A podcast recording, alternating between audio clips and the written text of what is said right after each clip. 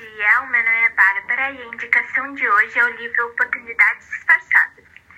Esse livro relata casos reais de empresas que passaram por graves crises e se reergueram por meio de soluções criativas e inovadoras.